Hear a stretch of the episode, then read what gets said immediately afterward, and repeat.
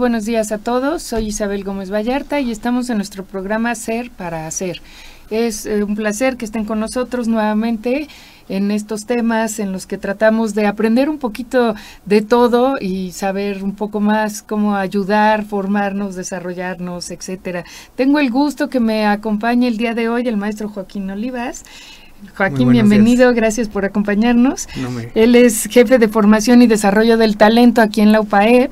Y bueno, a mí me encantó porque el otro día nos hizo el favor de presentarnos una investigación que realiza de la felicidad en el trabajo. Entonces, voy a ser absolutamente sincera, porque incluso en algún momento que vi la la publicidad en nuestra red interna de la universidad, yo dije, bueno, felicidad y trabajo, ¿qué, ¿de qué estamos hablando? ¿no? Sí, sí, sí. Después me quedé pensando y en realidad, bueno, cuando uno analiza, la mayor parte de nuestra vida la pasamos en el trabajo. Y ya no hablemos de nuestra vida, de nuestros días, ¿no? Las horas que dedicamos al trabajo son muy, muy este, grandes, o sea, muy numerosas, ¿no? el tipo y lo que estamos. Entonces, imagínense, si estamos mucho tiempo y en un lugar que aparte de todo nos hace infeliz, pues entonces, ¿qué es lo que estamos haciendo con nuestra vida? ¿no? Yo creo que sería una pregunta muy, muy importante.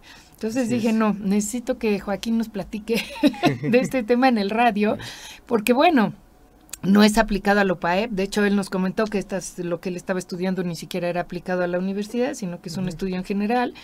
Entonces creo que todos tenemos este problema, por decirlo, o esta alegría o esta satisfacción. Por un lado reconocemos las ventajas del trabajo, pero pues por otro lado quejarnos es un deporte nacional, ¿no? Entonces, este, pues sería bueno a ver cómo cómo lo enfocas, cómo lo ves, este, qué es lo que has encontrado, que creo que pues es muy interesante. ¿no? pues te agradezco antes que nada la invitación. No, al contrario, un placer. mucho, un placer estar aquí con, eh, contigo, tu audiencia, tu programa.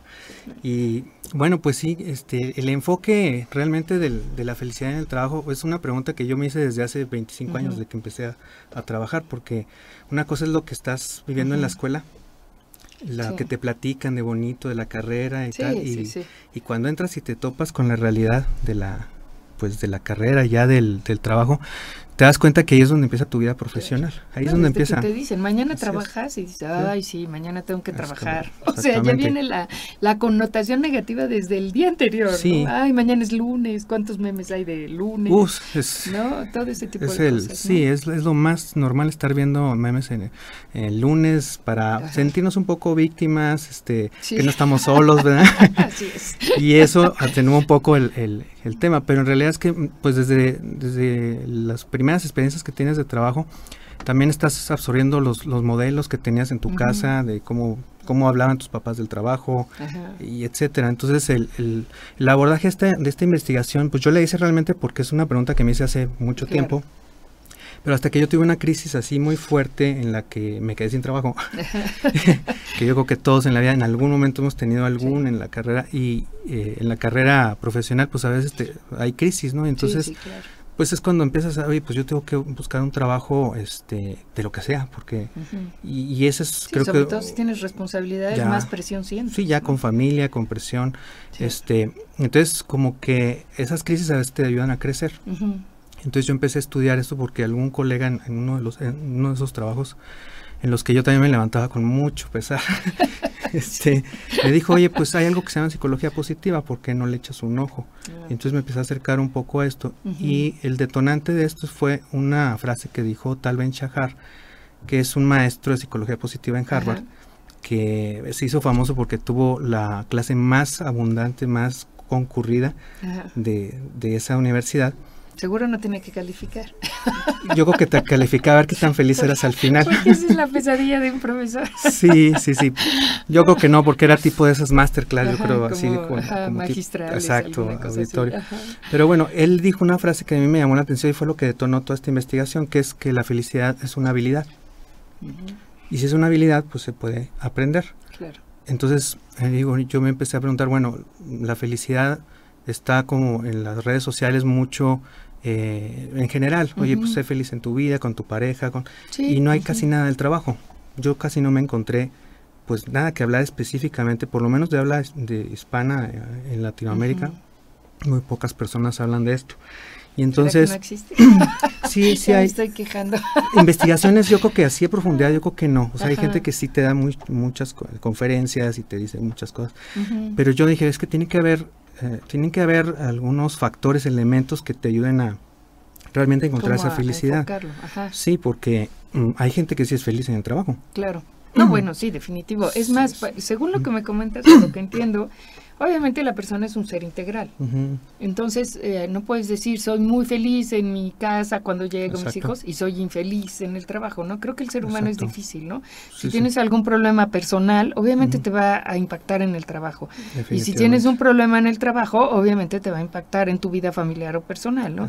Antes se hablaba de esta generación X, que trabajaban de 9 a 5, a las 5 cerraban el trabajo y parecía como que cerraban la mente, ¿no? Ya se cerró la puerta o el cajón de trabajo y me voy a mi casa y la esposa pues, eh, ¿no? Oye, ¿cómo te fue hoy? Bien. ¿Tuviste algún problema? Eso no te incumbe, casi le contestaban, porque aparte la esposa no trabajaba, ¿no? Exacto. Pero creo que ahora vivimos una vida más integral donde se mezclan ambos, mm, incluso hasta las amistades, ¿no? Del trabajo, son amistades también a veces afuera, y pues claro, sales a cenar y estás dándole vueltas a lo mejor a lo mismo. Claro, y es una línea ya que no se distingue. Entonces, como que, según lo que me comentabas, pues podemos, nos dedicamos con los hijos, incluso nosotros, o nos enseñan a formar la voluntad, a formar la responsabilidad, a todas estas virtudes, ¿no? Pero en realidad ahorita que decías, me, me brincó eso, ¿no? No nos forman el ver las cosas positivamente. Sí. O sea, eso no, no te lo enseñan, es como... No, de hecho aprendemos a ser víctimas. O sea, ese, es, ese es el aprendizaje más fuerte que yo creo que a veces nos deja, pues no sé, los modelos que vemos, las quejas que oímos, y las culpas también. Porque, como decíamos uh, ahorita antes de entrar, es un deporte nacional la, queja, ¿no? sí, totalmente. Y la verdad es que te sientes como, te sientes parte de una comunidad, ya eso también del grupo de los que también estamos muy mal y que nos va... Hay Pero, una caricatura de Mafalda que dice, empieza el día con una sonrisa para que vayas desentonando con los demás, ¿no? Sí. y de veras, ¿no? No, es, es la verdad. Sí, ¿por qué se ríe si hoy es lunes? Exacto, deberías de estar mal.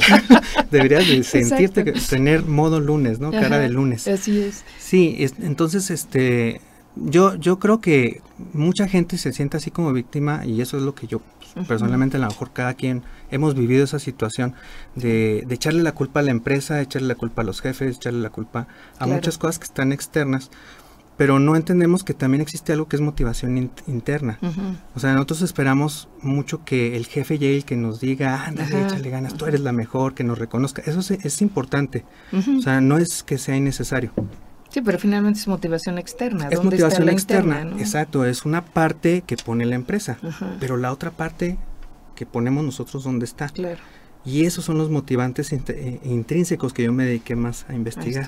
Así es. Oye, ¿tienes alguna estadística o algo que de cómo es la gente en el trabajo de Feliz? Sí, la, bueno, la estadística más importante, bueno, hay varios informes, eh, uno que saca el Banco Mundial, este que es de, felicidad a nivel mundial y coincide mucho con la con la de Gallup que es del el 87% de las personas están desconectadas o, no se sienten felices en sus trabajos pero fíjate 87 es altísimo es, un 13% muy, alto. Ajá. ¿Qué quiere decir? Que estas personas pues nada más están buscando sobrevivir de una quincena a la otra.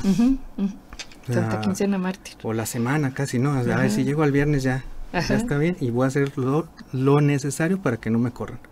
Pero hasta ahí llegan. Entonces, ¿dónde quedan los motivadores internos? Que son varios. Eh, este, eh, esa estadística es muy fuerte y, en México también está muy similar. Y de esa estadística todavía hay un porcentaje de ese 13, de ese 87% que no solo se sienten desconectados, sino también dicen odiar el trabajo. O sea, llegan a un sentimiento todavía mucho más negativo. alrededor del 20% más o menos. Es las personas que dicen, ya, ya, tienen, ya tienen una relación de odio, ya realmente ya, es una batalla personal que libran todos los días para levantarse. Sí, que obviamente se debe de transmitir en su Así Es, y como tú decías ahorita, son vasos comunicantes. Eh, dice, dice, no puedes ser feliz en la vida si no eres feliz en el trabajo. O sea, no es que se pueda ser feliz en el trabajo, se tiene que ser feliz en el trabajo. Porque todo, ves a la gente más tiempo que a tu familia, convives con esa empresa. Realmente esa es una realidad, ¿no? Aunque a lo mejor eh, yo te preguntara cuál es, dónde en una escala de 1 a 10 o 1 a X número, dónde pones el valor familiar y el valor del trabajo, estoy absolutamente segura que la familia estaría en el primero, ¿no? Porque eso, digo, me parece bastante lógico. Pero la realidad es que en el día a día, el tiempo de tu vida que dedicas, das más al trabajo que a la familia. Eso también es una realidad. Que lo haces por la familia, estoy de acuerdo. Pero finalmente estás en el trabajo, no estás en la familia. ¿Y esto qué tanto tiene que ver? Porque creo que hay un porcentaje también muy alto y tú seguramente también debes de saber, si no el porcentaje que sí existe esto, ¿no? Que no toda la gente está en el trabajo que le gusta.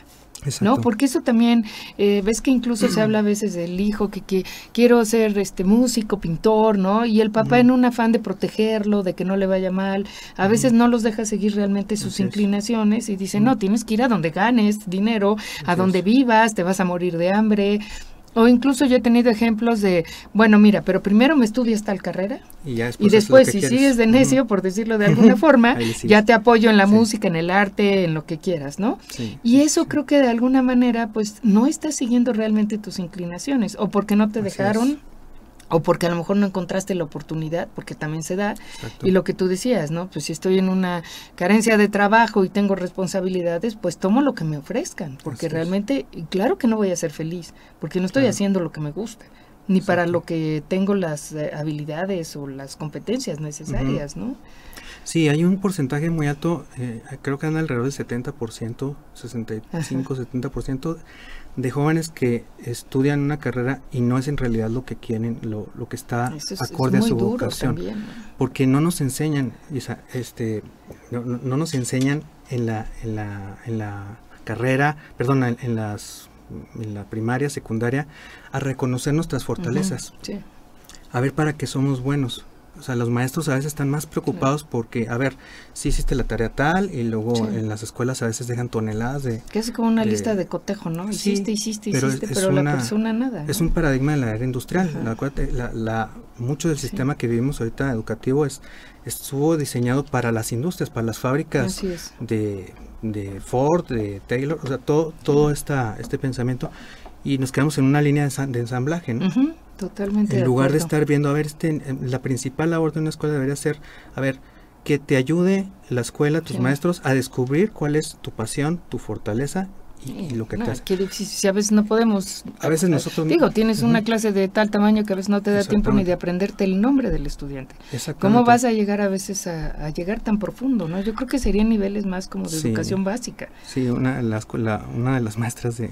Bueno, una maestra de mis, de mis hijas, la maestra, una de mis hijas lee muchísimo. Lee, yo creo que más que yo. este Le encanta. le encanta leer y su maestra no se ha dado cuenta. Fíjate, qué curioso. O sea, y, le dice, es que tienes que escribir el cuento como había una vez. A ver, maestra, le dice mi hija, no, es que yo he visto que empiezan cuentos con diálogos, entonces yo lo quiero empezar con un diálogo. No, lo tienes que empezar como había una vez. entonces, qué frustración. Matas la creatividad, la, innovación. Sí.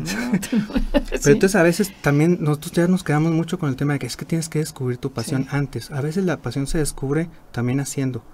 Claro. O sea, decíamos ahorita, yo a mí no me gustaba que no sabía que me gustaba el radio o estar haciendo participación en el radio porque pues nunca había, había yo hecho por hacerlo, sino una vez que me invitan al radio, voy aquí a Puebla al radio y, y, ah, caray, pues creo que es algo sí, a lo mejor sientes, no, quién sabe si podría o no O las clases, también yo, yo me metí al mundo académico, tengo 10 años de, maestro, porque un, un, amigo me invitó y porque era director de una escuela allá en Chihuahua y, me dice, oye, pues ¿qué, pues, ve, ¿qué estás haciendo de tal a tal hora? No, pues nada, pues vente, mira, tú ya nomás te paras aquí. Y ya llegué, me fascinó, este, me di cuenta que no era, no lo hacía tan mal, y, y pero yo me expuse a situaciones nuevas de aprendizaje. Y ahí es como voy descubriendo. Ahí está saliendo como de tu tramo de control, ¿no? Que, a veces de tu, de, tu, zona de confort, que dices, no, no quiero, ¿no? Pocas personas hacen eso, a veces por miedo también, ¿no? Dices, o sea, yo conozco personas que cantan increíble, pero de veras increíble, incluso lo han estudiado, lo han preparado, y cuando les dices, lánzate, no es que no me sé la canción, no es que no sé qué, entonces a veces es como la falta de confianza en nosotros mismos, ¿no? Sí, pero bueno, retomando el trabajo que, que, me parece muy, muy interesante, Sí. Este, sí creo lo que tú dices, ¿no? Eh, me parece que esta actitud negativa, bueno, en alguna ocasión en el programa comentábamos que, bueno, tenemos la maledicencia, que es hablar mal de, de, todo o de los demás, ¿no? La victimización. Y existe la otra palabra que es la benedicencia, que nadie la conoce, ¿no? Que es hablar bien, ¿no? Entonces, cuando dices, oye, es que practica la benedicencia, pues ¿de qué me estás hablando? o sea, la maledicencia sí nos la conocemos. Sí, sí, lo cual también es triste, dices, ¿cómo no me sé la parte buena y solo me sé la parte mala, ¿no?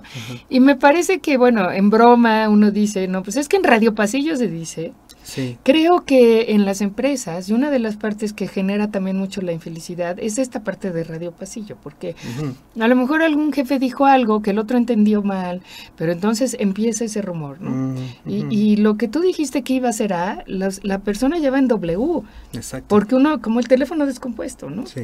Y entonces eso genera, y, yo creo que ahorita este, en el siguiente segmento me encantaría que nos lo platicaras. Sí, claro. Cómo las personas, ese tipo de rumores, ¿no? Va generando precisamente esta infelicidad, ¿no? Sí, claro.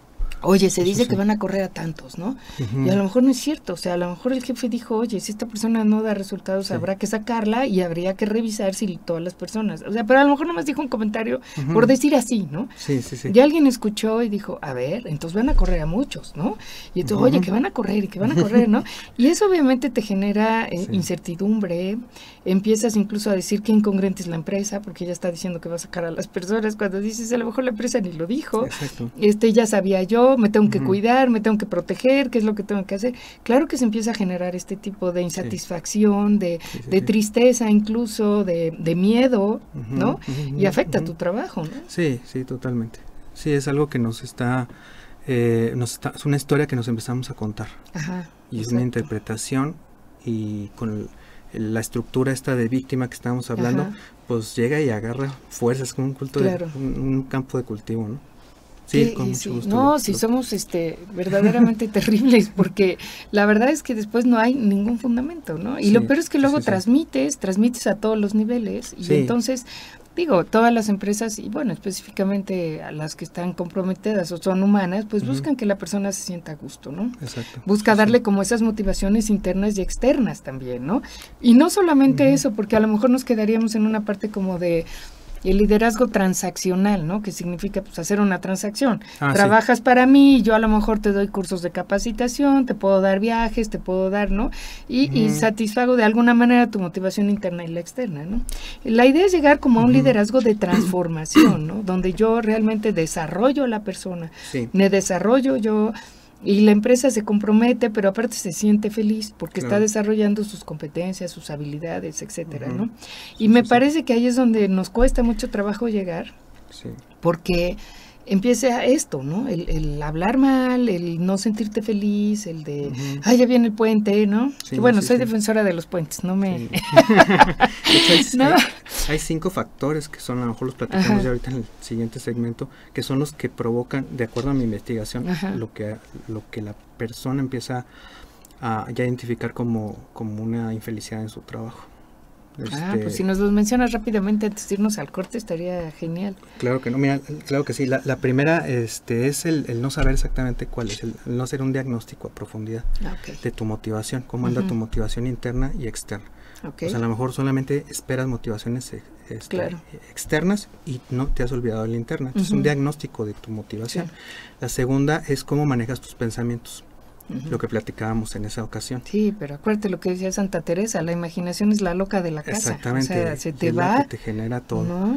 La tercera es desconocer tus, tus fortalezas y vocación, o sea, desconocerlas y no aplicarlas.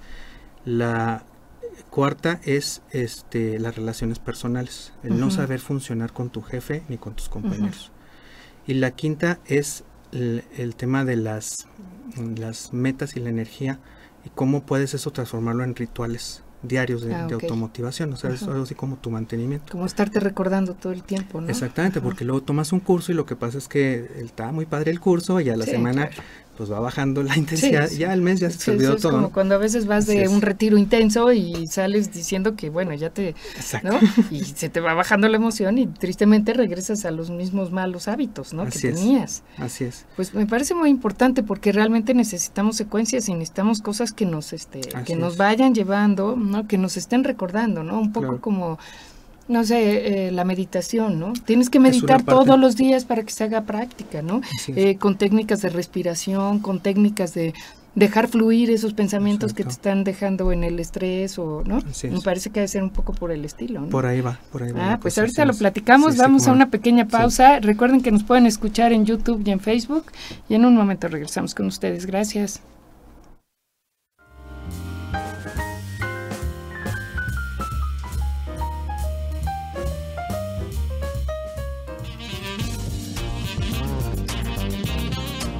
¿Te gustaría crear o mejorar dispositivos para el servicio de seres vivos, tales como prótesis, órtesis e instrumental biomédico? ¿Qué estás esperando?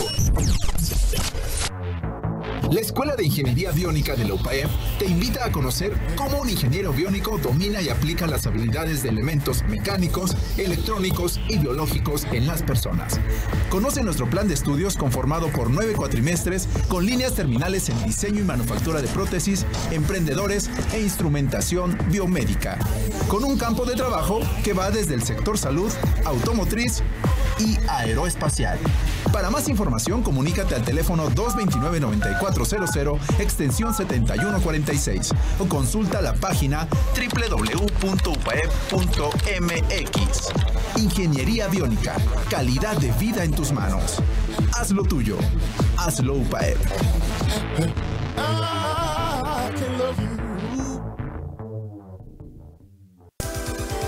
Para transformar, empieza con nuevos proyectos. Descubre la licenciatura en Enfermería de UPAEB Abierta, diseñada para enfermeras con nivel técnico o general, con una duración de dos años. Prepárate para transformar tu vida. Inicio de clases 19 de mayo. Entra a upaeb.mx diagonal abierta. Soy UPAEB.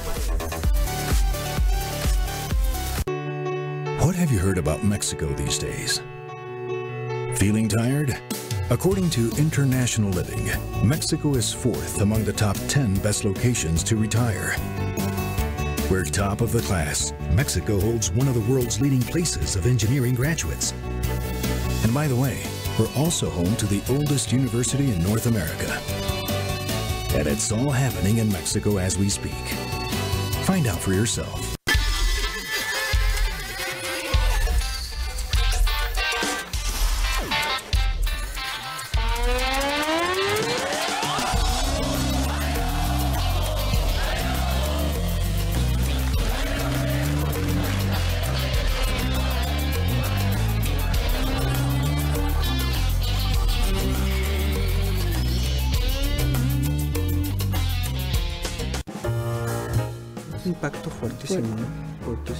Bienvenidos, ya estamos nuevamente aquí con ustedes en el programa Ser para Hacer. Eh, me acompaña el maestro Joaquín Olivas, es un gusto que estén acá.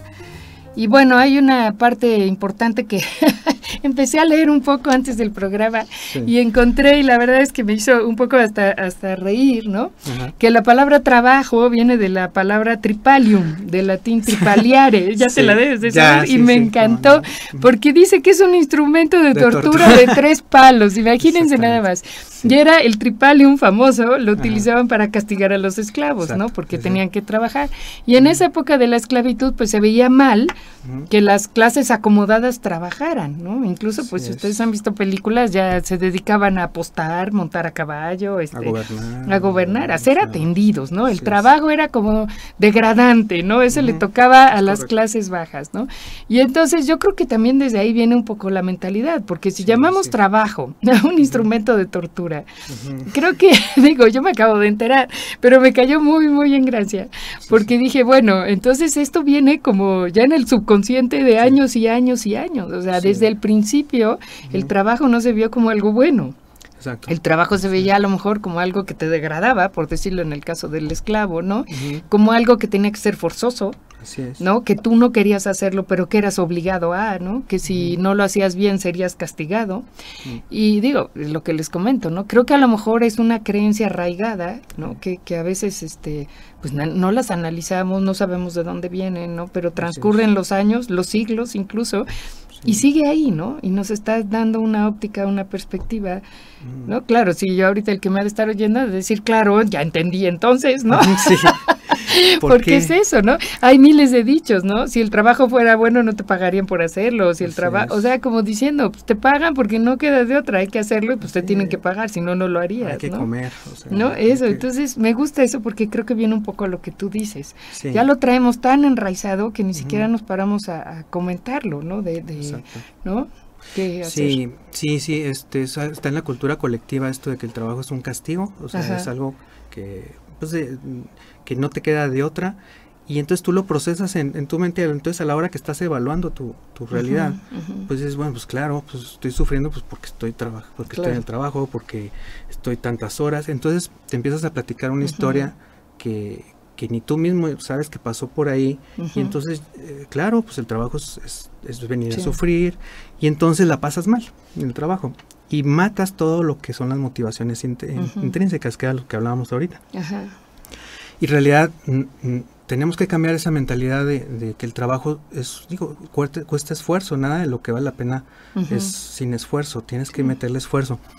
El trabajo es un instrumento para que te desarrolles como persona o sea, para que ayudes a, los demás, porque nadie más va a hacer el, nadie más va a hacer lo que tú puedes hacer con tus talentos. Sí, sí, Aunque haya tres en tu mismo puesto, cada quien le va a dar un tinte específico. De hecho, eso que te dicen que nadie es indispensable, es cuestionable eso. No, pues aquí eh, no es indispensable las personas, si viene otro, lo que decíamos ahorita fuera. Sí, como rey muerto, rey puesto. ¿no? Así, no hay problema. Y no, la verdad es que te llevas mucha... La persona que se va, imagínate una persona de 20, que tiene 20 años trabajando en un hospital, una enfermera, que es la que ayuda a las otras enfermeras a... Sí, claro. Las entrena, les dice todo lo que ella ya sabe después de 20 y se va, la corren. No solamente se va una persona, se va todo una riqueza sí, de talentos. experiencia, conocimientos. Entonces, el trabajo sí realmente hay que cambiar esa, esa, esa, pues esa creencia, como dices. Claro. Ahora, me encantó, ahorita que ¿Cuántas veces estamos diciendo o poniendo las causas de nuestra felicidad en el trabajo en causas que en realidad no son, ¿no? Por decir, eh, si me dan un aumento voy a ser feliz, ¿no? Yo a veces comento también con mis estudiantes, les digo, a ver, el dinero es el peor motivador. Porque a lo mejor yo gano 100 pesos, ¿no? Y digo, con 200 viviría súper tranquilo. Me dan los 200. Instantáneamente subo mis gastos a 200. Así es. Porque así es, o sea, yo empiezo a gastar más, porque siento que puedo permitirme más. Entonces gasto más, me endeudo más. Y en unos X meses ya soy infeliz con los 200 pesos otra vez, ¿no? Sí. No, con 500 la haría, ¿no? Es lo que le y Entonces, el dinero no es ningún motivador realmente, que es donde a veces ponemos en el trabajo muchas de nuestras expectativas, ¿no? A veces, ay, ¿qué puesto? ¿Cuánto debe de ganar? Pues sí, pero a mayor autoridad, mayor responsabilidad. Entonces, ¿la quieres realmente un puesto tan alto? O sea, realmente el dinero te va a compensar lo que vas a perder a lo mejor en, en preocupación, en responsabilidad, en, ¿no? Es lo que muchas veces no, no pensamos, ¿no? Y creemos que nuestras motivaciones están las tenemos mal, precisamente por lo que tú comentabas y que me llamó mucho la atención, es eso. Primero, conócete. Así es. ¿No? ¿Qué te motiva realmente? Sí, el dinero es un motivador externo. claro, de que, lo necesitamos, de que lo necesitamos, y sirve para muchas cosas. Lo que pasa es que, eh, como, en el, como el dinero y todos los motivadores extrínsecos, hay una investigadora que se llama Sonja Lyubomirsky que investigó sobre qué tanto subía tu bienestar o tu sensación de felicidad con los motivadores externos. Y el dinero, dice el dinero, hay un estudio donde se gana las personas, perdón, un estudio donde ven a las personas que se ganan la lotería y ven su nivel de, felicidad, de bienestar subjetivo antes y después de seis meses. Entonces, eh, cuando te suben el sueldo, cuando te dan la lotería, pues claro que sube tu nivel de felicidad, empiezas a gastar más, empiezas a subir, pero después regresa al mismo nivel o un nivel 10% un poquito más arriba. Entonces, sí, esperar que los motivados extrínsecos sean los que modelen tu felicidad en el trabajo es un error. Solamente impactan en un 10%. Que te cambien eh, el, eh, de puesto, que te cambien el jefe, que te cambien, o sea, todo lo que son circunstancias externas que tú no controlas, solamente es un 10%. El, el otro 50% es de lo genético. Hay gente que ya nace, ahora sí que gente risueña y gente que es ya seria. Optimista o pesimista. Sí, pero solamente un 50%, o sea, no te definen toda tu vida, eso es lo que dice este investigador. Pero queda un 40%, y este 40% son las actividades volitivas, lo que depende de tu voluntad. Y es donde se concentra la investigación en la psicología positiva. en lo que tú puedes y quieres. Y quieres hacer. Y es detonar los motivadores intrínsecos. Te voy a leer más un, poquito de cuando tú ves una persona desmotivada, si ves, imagínate una foto de una persona que está así en su trabajo aburrido, viendo la computadora y como zombie, ¿no? Le llaman los, los Working Deads. Eso está muy bueno. En lugar de los Walking Deads. los Working Así a veces andamos como zombies, ¿no? Imagínatelo, así, pues, ¿por qué anda esa persona este, desmotivada? Puede ser que por su trabajo, porque su trabajo no está alineado a sus talentos, decíamos, es una, motivador, un motivador de competencia. O sea, no se siente competente porque lo que le piden hacer no está de acuerdo a lo que él sabe hacer y le gusta. Porque su jefe le impone trabajo y no decide nada, porque no tiene autonomía. O sea, ahorita eh, eh, veíamos algunos ejemplos eh, o platicábamos fuera de, aire, del aire. Este, es que hay jefes que te dicen, lo haces así y, y control total, ¿no? no te dejan ni respirar, ¿no? Te quitan autonomía. Sí, claro. Y cuando tú tienes... Estás asustado todo el tiempo porque no sabes qué va a hacer. Así es, pero cuando tú eres competente, fíjate, todo está unido, eres competente, es cuando tu jefe te debe dar autonomía. Porque como sabes hacer las cosas, oye, pues que te decida hacer cómo hacer tu trabajo, con quién trabajar, incluso llegas a los extremos en otros lugares como empresas que ya implementan este tipo de cosas, de lo hagas a la hora que tú quieras. Con horarios flexibles. ese es, un tema. Un segundo, Porque el otro día en un curso veíamos eso. La delegación es importantísima porque significa ceder el ah, control y confiar en el otro, ¿no? Pero a mí me hicieron una aclaración que me encantó y tú estabas en el curso, en el de liderazgo. Delegar no es repartir tareas. No. Porque a veces sentimos que delegamos, porque digo, tú haces esto, tú haces esto, tú haces esto, ay, qué buen delegador soy, ¿no? Es ya todo. Es darle la autonomía y la autoridad, y eso qué difícil es, ¿no? Bueno, soltar la autoridad. No, porque te sientes creo que cuesta mucho más, ¿no? ¿Qué tal si se equivoca? Mejor me voy a ver qué es lo, que está haciendo, ¿no? Eso es lo que ahorita me, recordaste eso, porque es confiar en el otro. Así es. Sí, sí, es confiar en el otro, pero además tú, eh, imagínate tú, que tú tienes la posibilidad de hacer, a ver, yo tengo este objetivo, tengo que llegar allá, pero mi jefe me confía que yo lo puedo hacer como yo creo que es mejor llegar ahí. Esa es la cosa, ¿no? Ese es un, ese es un elemento muy fuerte de felicidad intrínseca. El otro, volviendo a esta imagen del, del Working Dead. Eso me encanta. ¿por qué no, porque no tiene relaciones cercanas en la oficina. Puede ser que esté así desmotivado porque con nadie puede platicar o nadie le puede contar algo interesante. Pero eso yo creo que es muy mexicano. Sí. Es muy de nosotros, ¿no? Porque no todas las culturas yo creo que tendrían ese factor. No, hay culturas que son muy flemáticas, digamos que muy... Que van a andarte platicando su vida. Lo normal es eso, lo normal, pero aquí no, aquí nos sentimos hasta, oye, que hay fútbol, pues, pues tenemos que irnos todos los de la oficina a ver fútbol, o sea, es algo como de religioso, ¿no? Casi, casi. O un ascenso, vamos todos a tomar una cerveza Exacto, o que nos invite, ¿verdad? que le dieron el ascenso, o sea, entonces, cuando no tiene relaciones cercanas en la oficina, es un motivador este, intrínseco que tú debes de, hacer, porque si hay gente que no se te acerca también es porque a lo mejor tú mismo no has generado esa apertura. Claro, tú estás poniendo esa barrera. Tú estás poniéndote esas barreras, estás como protegiéndote, ¿no? Pero a la vez te estás aislando. El otro es a lo mejor porque no le encuentras sentido al trabajo, no hay una cosa trascendente, lo que decíamos ahorita del por qué. Bueno, ¿para qué estoy armando esta pieza? No sé ni para qué es. Nos decía este el doctor Argandoña, que también vino por aquí, que había empresarios que lo primero que hacían cuando contrataban a una persona es, eh, nos decía de una empresa que vendía jets. Entonces lo primero, la primera entrevista que tenía con la persona le enseñaba el jet. Mira, esto es lo que, esto, ese es el jet y nosotros hacemos esta pieza que va ahí. O sea, tú estás haciendo... como la importancia. Claro, para que vean lo trascendente, que si hacían mal la pieza, pues a lo mejor el avión se caía, ¿no? Entonces me, me gustó mucho porque ese es el primer punto que debes de tratar cuando contratas a alguien. Claro venderle la visión. Entonces, ¿por qué es trascendente? Sí, porque incluso he oído hasta maestros decir, ay, ya, siempre salen igual, no aprenden nada. este Entonces, qué triste también es eso, ¿no? Sí, Sobre todo en un maestro, perder la vocación de esa trascendencia, del de ayudar al otro. Sí, porque ya nomás lo ve como algo transaccional. A ver, yo vengo y lo miden con el, la, la hora y con lo que le pagan también. O sea, a ver, yo le echo ganas en función de lo que me pagan, ¿no? El otro es el, que a lo mejor el trabajo es rutinario, y aburrido, o sea, no controla sus estados emocionales y no, no, no, no le encuentra, a ver, yo cómo voy a divertir en mi trabajo, cómo voy a, le voy a dar algo que sea no rutinario, si ni siquiera me pongo a competir conmigo mismo, o sea, no hago juegos que yo mismo me motive, ¿no? Eso es intrínseco. Y lo otro muy importante porque no aprende nada, no siente que crece.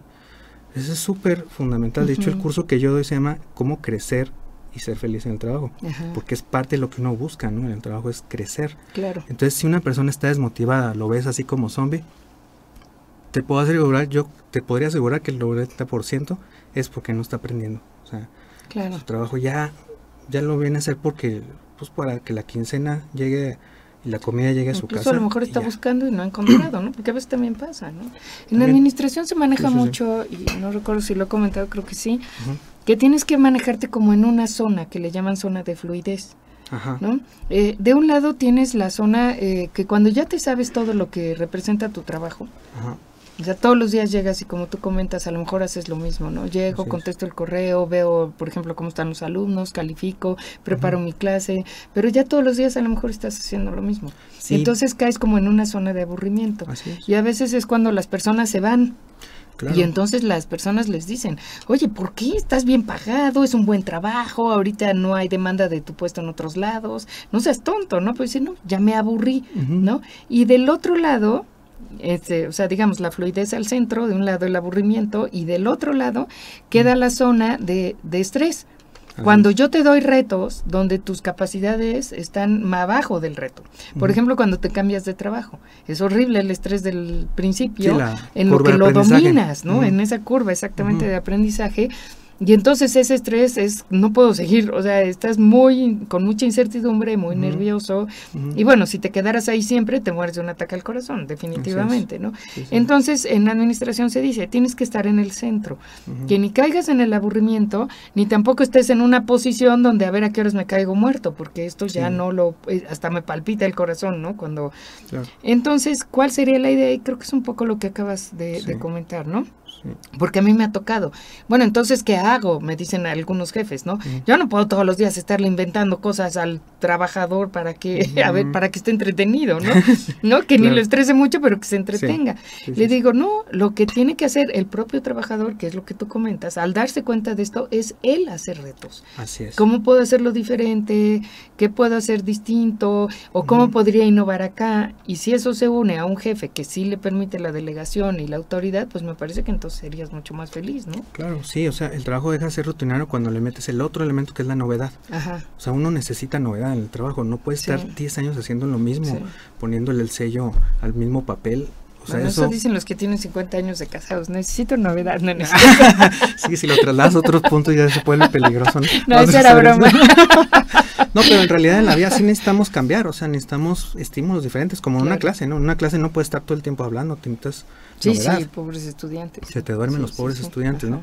Y aquí, este, aquí es lo mismo, o sea, tienes que buscar, eh, eh, eh, pero volvemos a lo mismo, es algo propio de ti, o sea, tú tienes que buscar de qué manera, digo, hay, hay personas que son testimonios de personas que encuentran felicidad en trabajo, hasta en trabajos rutinarios también, porque dicen, bueno, a ver, si le te toca barrer la mejor, o hacer tal, a ver, ahora voy a ver si rompo mi récord de hacerlo en menos como tiempo. mini retos. entonces en lugar de, ya le cambian un poco la visión y empiezas a ponerle un poco de diversión y novedad al trabajo. Y eso, es, eso es, muy importante. El jefe sí te puede ayudar, pero también es Sí, claro, tiene que ser uno mismo. Sí. Sí, yo me acuerdo que se reían de mí cuando iba yo al súper, porque para empezar, pues claro, imagínate, casada, los cuatro hijos, no trabajaba, o sea, pues era muy rutinaria la cosa, ¿no? Y tampoco era muy intelectualmente muy, muy estimulante. muy estimulante. Entonces era hasta ir al súper y un reto mío era hacer la lista del súper según los pasillos. claro. O sea, llevaba la lista en mi mente, bueno, la escribía según como yo me sabía los pasillos. Y el reto para mí era terminar de recorrer los pasillos y ganaba yo, o sea, ese era para mí misma, obviamente, ¿no? Yo ganaba si no regresaba por algo que se me había olvidado. O sea, que al ir eh, teniendo la lista, de repente decía, ay, puse aquí el cereal y ya salté el pasillo. entonces ya había perdido, ¿no? Está padre. Porque tenía que regresar por el cereal. Lo voy a practicar. Entonces luego me decían, es una tontería. Le digo, pues es una tontería, pero me divierto, le digo, ¿no? Porque primero pues me hago la lista desde ahí, ya me sé el súper de memoria, ¿no? Y ahora ya no te cambian el súper. De hecho, ya Walmart creo que todos son iguales para que encuentres todo rápido, ¿no? Pero antes tenían la costumbre de cambiar cada X, cambiaban todos los pasillos. Sí. ¿No? Y entonces yo decía, ya me cambiaron los pasillos, ¿no? Un, reto más. Era otro reto. ¿Dónde quedó esto, no? Y era volver y otra vez la lista, ¿no? Claro, se reían de mí, pero para mí era, pues ya no era tan aburrido ir al súper, porque yo me estaba poniendo como un reto tonto, si tú quieres, pero que yo me entretenía mientras iba comprando. Y el reto va unido a la meta, porque tú tenías una meta muy clara, ¿no? Sí, sí, sí. O sea, yo tengo que lograr el 100% de todos los productos Ajá. y esa es una meta que también estimula la mente. Entonces, esto que estás platicando tú son todos los elementos intrínsecos que te sacan de la historia del, del tripalium, ¿no? O sea, de la historia de, la tortura. No, pues está muy interesante esto porque, bueno, ahorita que regresamos también me gustaría comentar eso, cómo reconocer tus motivaciones y a veces ni siquiera te conoces tú solo. Ah. ¿no? Creo que eso es algo interesante, ¿no? En un momentito regresamos con ustedes. Recuerden que nos pueden escuchar por YouTube y Facebook.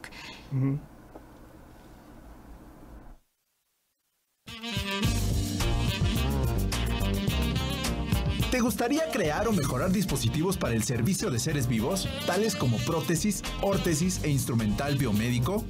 ¿Qué estás esperando? La Escuela de Ingeniería Biónica de la UPAEP te invita a conocer cómo un ingeniero biónico domina y aplica las habilidades de elementos mecánicos, electrónicos y biológicos en las personas. Conoce nuestro plan de estudios conformado por nueve cuatrimestres con líneas terminales en diseño y manufactura de prótesis, emprendedores e instrumentación biomédica, con un campo de trabajo que va desde el sector salud, automotriz y aeroespacial. Para más información, comunícate al teléfono 229-9400, extensión 7146 o consulta la página www.upaep.mx. Ingeniería biónica, calidad de vida en tus manos. Hazlo tuyo. Hazlo UPAEP. El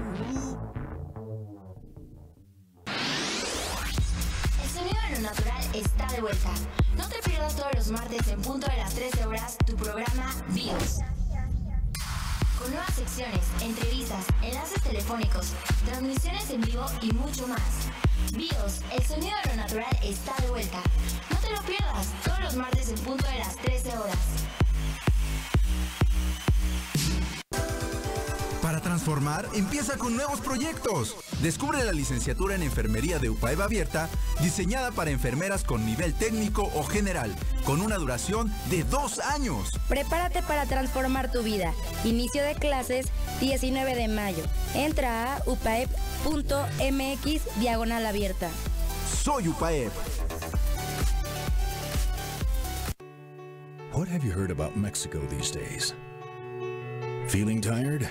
According to International Living, Mexico is fourth among the top 10 best locations to retire. We're top of the class. Mexico holds one of the world's leading places of engineering graduates. And by the way, we're also home to the oldest university in North America. And it's all happening in Mexico as we speak. Find out for yourself.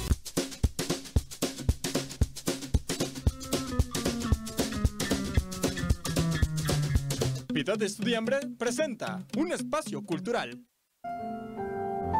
Pide al tiempo que vuelva. Es una película ubicada en 1980. Esta película nos demuestra que el tiempo es subjetivo mientras exista algo que nos acerque a la persona que queremos y que una moneda tiene el poder de hacernos volver al pasado.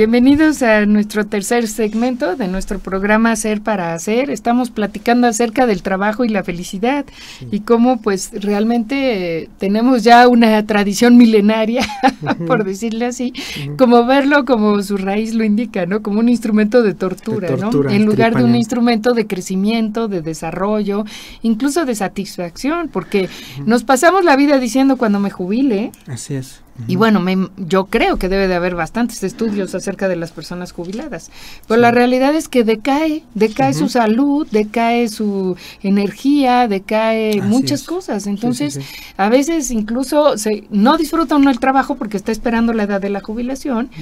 Y bueno, el otro día mi jefe comentaba, dice, tengo un amigo que esperó la jubilación muchísimo tiempo Llegó la jubilación y a los pocos meses le detectaron un cáncer y no estuvo ni un año jubilado. Entonces, como que decía, bueno, no aprovechó el momento donde trabajaba esperando el otro y el otro llegó y pues ya no llegó o le dio mucho muy poco tiempo, ¿no? Entonces, creo que hay que ser felices en el momento, ¿verdad? No estar viendo hacia el futuro, ¿no? Que ahora también están estos em, movimientos de mindfulness, todos estos de vive el momento presente, o sea, el pasado ya se fue y el presente no está. Y porque el ser humano es muy dado, ¿no? Planificas tu vida. Mi vida va a ser así, y así, y así, y así. Después me jubilo a tal edad, hago no sé qué. Y la verdad es que la vida a veces es como una tortilla, ¿no? Da la vuelta literalmente en ese momento y todo lo que tú planeaste. Entonces dices, me pasé años pensando cómo iba a ser mi futuro y mi futuro ese ya no existe. Así es. Por determinadas circunstancias, ¿no? Entonces es como vivir el presente. Y si vivo el presente enojado, insatisfecho, molesto, enojado, pues no te va a ayudar mucho, ¿no? Pero tomando también lo que tú me comentabas, ¿no? De conocerse a sí mismo. Ahora me gusta mucho que en los preescolares, ¿no? Y es una tradición que apenas, bueno, es una educación que ahorita retoma México ya, pero que empezó mucho antes en otros países, que es enseñarle a los niños a reconocer sus sentimientos. Y yo no diría, es lo más básico, pues no es lo más básico. Porque a veces resulta que no estás enojado, estás triste que no estás frustrado, es no sé qué. Entonces no sabemos ni siquiera reconocer las causas del estado anímico que tenemos, ¿no? Y le dices a la persona, oye, estás enojada, sí, ¿por qué? Pues no sé, pero estoy enojado. Entonces, ¿cómo que no sé? O sea, debe de haber una causa que te provocó ese enojo para que la puedas descubrir, manejar y entonces quitar o, este, manejarla realmente, ¿no? Superarlo, motivarlo o incluso acrecentarla si fuera algo positivo. Pero muchas veces no sabemos ni por qué nos sentimos así. Entonces, digo, ante esta falta del autoconocimiento, si realmente no sé ni cómo me siento, cómo sé que me motiva, ¿no? Y luego lo que tú me decías también, el hombre pues es un ser para sociedad, ¿no? Es un hombre gregario, vive con los demás y entonces te influyen los estados de ánimo de los demás. entonces, puedo llegar muy feliz, y a lo mejor el de junto llega y me dice, oye, fíjate que creo que va a pasar esto en el trabajo porque las cosas están, ¿no? Y a lo mejor tu estado de felicidad en cinco minutos desapareció. Ya estás preocupado. Así es. Y empiezas, no, puede que a mí también me pase porque yo también dije y no debí de haber dicho y a lo mejor no debí de haber hecho. Y entonces se vuelve una especie como de círculo vicioso, ¿no? y bueno, y la otra, y el otro día yo me reía con los amigos porque les decía, ¿no? El trabajo me permite hacer muchas cosas que quiero, pero no puedo hacer todas las cosas que quiero por el trabajo. Entonces lo vemos como que algo que me permite hacer cosas, pero al mismo tiempo algo que no me deja hacer cosas, ¿no? Sí, sí, sí. y entonces viene como estos factores, ¿no? ¿Cómo, ¿Cómo ves esto? ¿Cómo se maneja? Ahora vamos a como más a lo práctico. Ya me di cuenta, ¿no? Que a lo mejor soy infeliz, ya me di cuenta que yo mismo me provoco esos estados de ánimo, porque estoy duro y duro y duro ya me di cuenta que cuando hablo a lo mejor incluso con determinadas personas, ellas me provocan todavía mayor negatividad, que a lo mejor no tengo que hablar con ellas, me tengo que alejar o simplemente no dejar que me afecten, ¿no? Que podría ser la otra, ¿no? Entonces, ya a lo mejor ya detecté esto. ¿No? Ya me di cuenta que pues el trabajo tiene mucho para mí, a lo mejor analizar mi mismo trabajo, ¿no? Sí. O sea, ¿estoy contenta o no? ¿Qué me permite el trabajo? pues me permite vivir dignamente, me permite comer, me ocupa la mente, que también es importante, ¿no? Porque, digo, hay veces que las personas te dicen, esperé como loco las vacaciones, pero ya me estaba aburriendo al final, yo ya, no ya quiero regresar a hacer algo, ¿no? Entonces, eso te está indicando que el trabajo también es una terapia. Yo he tenido problemas muy fuertes en la vida y sí puedo decir que la terapia fue una salvación. Digo, el trabajo fue una terapia, fue una salvación. La terapia ocupacional. Exacto, dices, gracias a Dios iba al trabajo, veía a otras personas, me distraía, platicaba, ejercía lo que yo sabía, ¿no? Entonces, es una vía de escape también, incluso en algunos problemas que tienes, vas y das todo al trabajo, ¿no? Que luego puede generar en otras cosas, que es la, adicción al trabajo, ¿no? Exactamente, que también es malo, ¿no? Que agarrarlo como, digamos como que te puede resolucionar todo, ¿no? En la vida. Pero sí, eso que dices es muy cierto. O sea, una vez que te das cuenta, ahora cómo le hago, ¿no? Porque. Claro, exacto. Que, qué pasos a seguir, ¿no? Sí, pues no puedes decir, ya me dieron la leche caliente cuando era chica y me quería fría y ya me quedé traumado. No, no, yo creo cuando, ¿qué haces, cuando te das cuenta ya es un buen paso porque ya sacas eso que estaba inconsciente, eso es lo que se hace en el primer paso, sacar del lo que estaba en el inconsciente, decir, ah, ya me di cuenta por qué, o sea, me están faltando estos motivadores intrínsecos que pues la verdad, bueno, tienes que usar todos los elementos, digamos, las relaciones personales, tus conocimiento de tus fortalezas y el tema de la, mente, de las, de las creencias, ¿no? Entonces, digamos que no es que es paso uno, paso dos como receta, sino todo lo tienes que combinar. ¿Por qué? Porque te das cuenta, a lo mejor, como decías, yo no sé por qué me siento mal. Y el 90% de los estados emocionales los generamos nosotros con, con los pensamientos, que es lo que dice la psicología cognitiva. Toda la escuela de Albert este, eh, Ellis, de, de Aaron Beck, todos ellos los tratamientos que hacen es saber, primero vamos a ver qué pasó por tu mente. Y eso es lo que se enseña un poco a reconocer, que es, un poco más complicado. A ver, me siento triste, pero ¿por qué te sientes triste? O por, me siento enojado. A ver, ¿qué te dijiste antes de, empezarte a sentir enojado? ¿Cómo evaluaste tu vida? Es lo de la tabla de la evaluación de la vida. Ah, es que mi vida pesta, es que mi vida está, ya hasta en las redes sociales pones hashtag la vida pesta, porque me pasó esto. Porque era peor, lo publicas. Sí, era peor. Pero ¿por qué llegas a esa conclusión de que la vida pesta o que, la, que está todo mal? Porque algo te dijiste. Entonces, el reconocer esa evaluación que hiciste de, tu vida, que es la creencia tóxica que está ahí metida y que pasa en segundos, eso es lo que tratamos de, ayudar un poco a la gente a decir, a ver, analiza qué fue lo que te dijiste. Y entonces eso, ¿por qué se volvió en un estado emocional? Porque lo empezaste a rumiar. Ah, es que dijeron que iban a correr a fulanito. Entonces, por lo tanto, si lo dijeron, entonces van a correr a otras personas. A lo mejor me van a correr a mí. A lo mejor no estoy haciendo el trabajo como yo lo debería hacer. Y si me corren, va a ser lo peor que me puede pasar en la vida y voy a sentirme un ser miserable. No, Todo eso buscas hasta fundamento. Es que vi el jefe y creo que me vio feo. Yo creo que ya lo está pensando. y el jefe a lo mejor estaba en otra cosa. Ya tú lo empiezas a, interpretar con esa evaluación que hiciste. Es una evaluación tóxica. Y entonces todo lo demás pues va sucediendo en cadena, como dominó, va cayendo todo lo demás. Entonces es el primer paso, poder, poder identificar, hay tres tipos de creencias tóxicas, de acuerdo, que es eh, que son las creencias que te llevan al perfeccionismo, por ejemplo, el debo hacerlo todo muy bien. Si no lo hago todo muy bien, perfectamente, entonces ya perdí. A ver, ¿qué perdiste? Claro. Te vas a morir. El hombre es perfectible, nunca va a ser perfecto. Exacto. Y te lleva a muchos problemas psicológicos, ¿no? El otro es la gente me debe tratar bien siempre.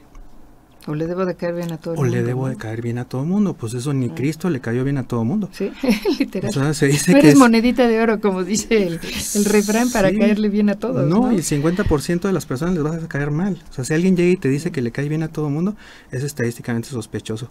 Porque. no, el presidente no, pero. bueno. es alguien que tienen que decir que les cae bien. Sí, pero en el fondo no. Exactamente, sí. Y la tercera es: las cosas me deben salir bien. O sea, las cosas deben de ser favorable, es decir, la vida me debe sonreír siempre. Mm, no. debe haber embotellamientos de tráfico, no debe llover todo, el, todo el día, no, no se debe, o sea... Como, pues como el que te dice, es que la vida debe ser justa, la vida no es, justa. Así es. Pues la vida no es justa, pero tampoco es injusta no, pero tú esperas que si te portaste bien todo va a salir bien, ¿no? Exactamente. eso es como que no no puede ser. O sea, tú debes portarte bien y después enfrenta a lo que venga. Y entonces es lo que se empieza a, te empiezas a, hacer de una habilidad que es la resiliencia. A ver, cuando lleguen los problemas, primero identifica cómo estás evaluando ese problema. Si es lo peor que te puede pasar en la vida o si hay cosas peores. Pues claro, siempre vas a encontrar cosas peores. Sí, claro. Y a veces viendo al vecino nada más. a veces viendo a tu lado dices, híjole, mi vecino tiene a su hija enferma en, el hospital, oye, pues sí está terrible, ¿no? Como lo que me pasó a mí, que se me ponchó la llanta, o sea... O sea, entonces... no es el fin del mundo. Hay que calibrar un poco nuestra evaluación, ese es el primer paso. Y luego el otro que decías, el conocimiento de, las, de los talentos. obviamente, todo el tiempo, no, no es que tú ya hiciste un test y ya tus talentos ya fueron los que te... Y ya con esos vas a vivir toda la vida, no, porque la vida te va presentando experiencias nuevas. Siempre y cuando que te dejes tú, o sea, sí, la apertura que la apertura que tú tengas a experimentar cosas nuevas, cosas que te dan miedo, a lo mejor. Y eso a lo mejor te abre otras ventanas. Y eso aplicarlo, decía Martin Seligman, que la felicidad es aplicar tus talentos y fortalezas en todos los ámbitos de tu vida, en tu trabajo, en tu familia, con tus amigos, en todo. Si tú tienes esa oportunidad de reconocer tus fortalezas y aplicarlas, Y nosotros hacemos un ejercicio que es la tarjeta vocacional, que es resumir toda tu vocación en, una, en un verbo, en una actividad. Yo hice este ejercicio, llegué, pues mi, mi, tarjeta vocacional es enseñar y escribir. Me gusta escribir, de hecho tengo el blog que lo hice como terapia también ocupacional. y ahorita pues ya lo ya se lee, ya, es lo que está que, que, padre porque pues dices, bueno, a lo mejor lo que escribo no está tan mal y este y, yo gracias a eso aplicarlo, aunque no sea en el trabajo, a lo mejor dices que en mi trabajo yo no puedo hacerlo en mi tarjeta, bueno, búscale otras. La vida te puede ayudar para hacerlo en otros, en otros momentos de tu vida. Y luego el otro es el punto de las relaciones humanas. O sea, el punto de las relaciones es, a ver, yo con mi jefe, muchas personas eh, creen que tienen que ser amigos de sus jefes. y si no son amigos, entonces ya es lo peor. Bueno, incluso el lenguaje, ¿no? Mi jefe no me quiere. Ajá, bueno, no necesitas que te quiera tu jefe. No, no, no. O sea, una relación de respeto y nada más, ¿no? De hecho, a veces a mí me ayudó mucho pensar que mi jefe es como mi cliente principal. O sea, a ver, tú de, un cliente importante no te la pasas quejándote, no, no te pasas diciendo, ah, es que debería ser así. No, o sea, pues a ti te, te pagan como para dar un servicio y eso te ayuda un poco a cambiar un poco la perspectiva. Con los compañeros, ¿no? Es que los compañeros son mediocres, son unos, o sea, no están a mi nivel o, o, por el contrario me hacen mobbing o no sé. Ajá, sí. Bueno, también cómo estás interpretando eso. Si te digas, todo se conecta. O sea, yo cómo puedo con mi fortaleza también ayudar a otras personas. Claro. Darle a mi jefe lo que espera de mí. ¿Cómo puedo con las creencias tóxicas no empezarme a creer que todos me deben tratar bien, sino que pues hay gente que le caigo bien, hay gente que le caigo mal. No dramatizar, no caer en la terribilitis. Terribilitis es decir, todo es terrible y entonces mi vida y me voy a cortar las venas mañana. Hoy todo me salió mal, ¿no? y no es cierto. Eso es una, eh, las creencias tóxicas son decretos. Todo me salió mal. a ver, Vamos a ver, todo lo que es que luego tratamos así a las personas, ¿no? Siempre llegas tarde, nunca haces no sé qué. Las palabras como totales, ¿no? Nunca, nada, siempre. Nada es así, o sea, ¿no? Este, no me quieres, a ver, no te quiere porque se equivocó una vez, ¿no? ¿O qué? ¿no? Pero yo recuerdo, y no me vas a dejar mentir, que hablabas también como de tener algo físico que te recordaba, porque eso me llamó mucho la atención. Sí, sí, sí. Sí, es, es para, es un anclaje emocional, es un anclaje físico que te ayuda cuando empiezas a, quejarte, cuando empiezas a caer en esas creencias. Lo que hace eh, este anclaje es que te ayuda a, a hacer consciente esa queja y cómo tú estás contaminando ya tu vida a través de ese pensamiento. Entonces lo que hace es que te lo cambias. El reto es pasar siete días sin quejarse. Okay. O sea, así como el reto que cada uno nos podemos poner es, a ver, y entonces es algo que te no recuerda. quejarte de nada. De nada. O sea, ni en el trabajo, ni en la familia, ni del marido, de la esposa, nada. No, porque no ayuda nada la queja, a menos que vas a hacer una queja de algún servicio, algo que, tienes que solucionar. una retroalimentación positiva, digamos, ya no una queja. Sí, sí, pero la queja, de, la queja que te lleva a sentirte víctima, esa es la tóxica. ¿Y cómo le haces? Ah, bueno, lo, lo que haces es que primero tienes que identificar cuáles son tus detonantes, ¿no? Creo que nos vamos a ir a ver si lo acabamos. Es, es, es, determinar qué es lo que te hace enojar y, y, en el momento en que te empiezas a quejar, lo que haces es cambiarte la pulsera a la otra mano y vuelves a empezar. Pulsera, liga, anillo. Pulsera, liga, anillo, lo que a ti te recuerda, mucha gente un reloj, pero algo que te recuerde. sí, porque hay personas que he visto que para acordarse de algo se cambian el anillo de mano, por ejemplo. Sí, ¿no? Entonces ya saben por qué lo tengo de este lado, ¿no? Así es. Y luego al revés, ¿no? Sí. interesante. O yo también hay otra que dice el que escribió la mente de millonario, no me acuerdo cómo se llama, que es, cada vez que te quejes, hazle así, porque tú mismo te estás haciendo harakiri. Sí, o sea, sí, haciendo harakiri. Entonces algo muy fuerte, que no es muy muy agradable, pero sí te, sí te recuerda, a ver, yo mismo me estoy Claro. Me estoy, estoy este, acabando solo. Estoy acabando solo, exactamente. Qué interesante. Lástima que ya se nos acabó nuestro tercer y último segmento, porque creo que podríamos platicar mucho de esto. No sé si en otra ocasión nos puedas también acompañar para hablar en esto. Con todo gusto. Pero pues me parece como en una especie de resumen es que hay que ver la vida positivamente. Así es. Y yo creo que también vivir el momento presente y no sacar conclusiones apresuradas, ¿no? Porque ese es como que realmente basarse en hechos y, ver las cosas positivas, ¿no? Recuerdo que un compañero una vez me dijo, trabajé 25 años en un lugar con miedo a que me corrieran. Y nunca Dice, y finalmente me corrieron. Dice, y ahora, curiosamente, tengo un mejor trabajo, soy mucho más feliz y me va mucho mejor. Y entonces nunca se me va a olvidar que me dijo, nunca tomes decisiones basadas en el miedo. Exacto. Toma decisiones basadas en lo que son los hechos reales, ¿no?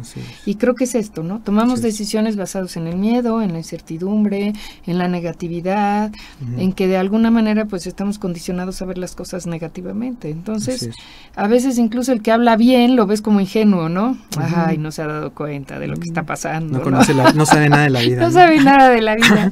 y la realidad es que él es más feliz, ¿no? Porque busca lo bueno, lo bueno de las personas. Incluso lo reconocemos, es que nunca habla mal de nadie, ¿no? Como que a nosotros nos llama la atención una persona que nunca habla mal. Y creo que son escasas, son como gemas valiosas, la verdad que es difícil encontrar, ¿no? Entonces, pues ya saben, cámbiense el reloj, cámbiense una liga, cámbiense la pulsera, este, las mujeres, no sé si el pelo, no sé, alguna cosa, ¿no? Hagan el reto de, no quejarse por siete días. O sea, siete eso, días. Eso va a ayudar, digamos, a, que vean la, manera, la vida diferente. Bueno, a mí me ayudó, yo no se los digo porque lo leí, lo, lo hice y creo que me, me, ayudó.